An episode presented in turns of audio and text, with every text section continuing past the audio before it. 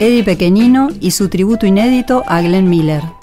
A lo largo de esta temporada de Otra Historia hemos hecho muchísimos rescates de material inédito, poco reeditado, raro. Así que en la última emisión del año vamos a hacer eh, homenaje a esta tendencia de nuestro programa con un material de una grabación en vivo del año 1973 perteneciente a la orquesta de un gran cantante trombonista Eddie Pequenino a quien hemos mencionado ya en algunas emisiones por su rol precursor en el rock and roll argentino, pero que era eminentemente un hombre del jazz, de las orquestas, y lamentablemente su discografía se halla muy dispersa, sobre todo en lo que fue lo que le siguió a su paso por el rock and roll en los años 50. No es que haya grabado poco, sino que las grabaciones están dispersas incluso a nivel geográfico y hay muchísimo material que no llegó al disco, sino que era realizado en vivo.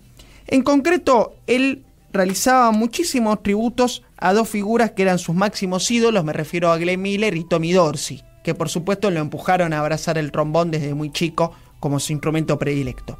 Estos tributos, por ejemplo, el realizado a la figura de Glenn Miller, hasta se hacían en canales de televisión. El 4 de enero de 1973, él con una orquesta ampliada, una big band de 18 músicos, realiza el primero de los tributos a Glenn Miller que fue efectuando en ese año. Pero no hay registros, como gran parte de la memoria musical argentina, pero afortunadamente tenemos una grabación en vivo del tributo que hacía Glenn Miller, hecho en el Teatro de la Cova, allá en San Isidro, en julio del año 1973, una grabación espectacular, como se escucha el sonido. En su momento me lo brindó Carla, la nieta de Eddie Pequenino, y habíamos compartido unos pocos temas en las redes de YouTube. Así que vamos a escuchar ahora una de las grabaciones que forman parte de este gran concierto, donde participaron músicos como el baterista Jorge Alberto Chiarenza y otros grandes exponentes del jazz argentino. Como decíamos, es un tributo a Glenn Miller, así que son clásicos del repertorio y vamos con la canción Un collar de perlas, String of Pearls, uno de los grandes clásicos de Glenn Miller, que demuestran la capacidad que tenía Eddie Pequenino y su orquesta para dominar la corriente del swing.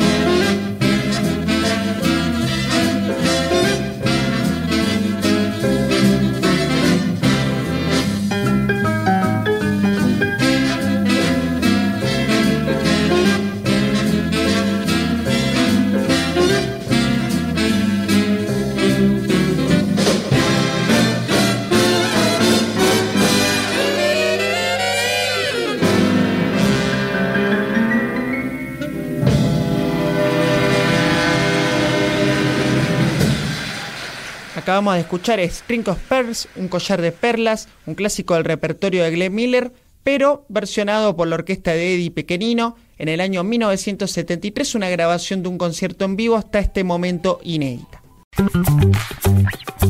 Otra historia.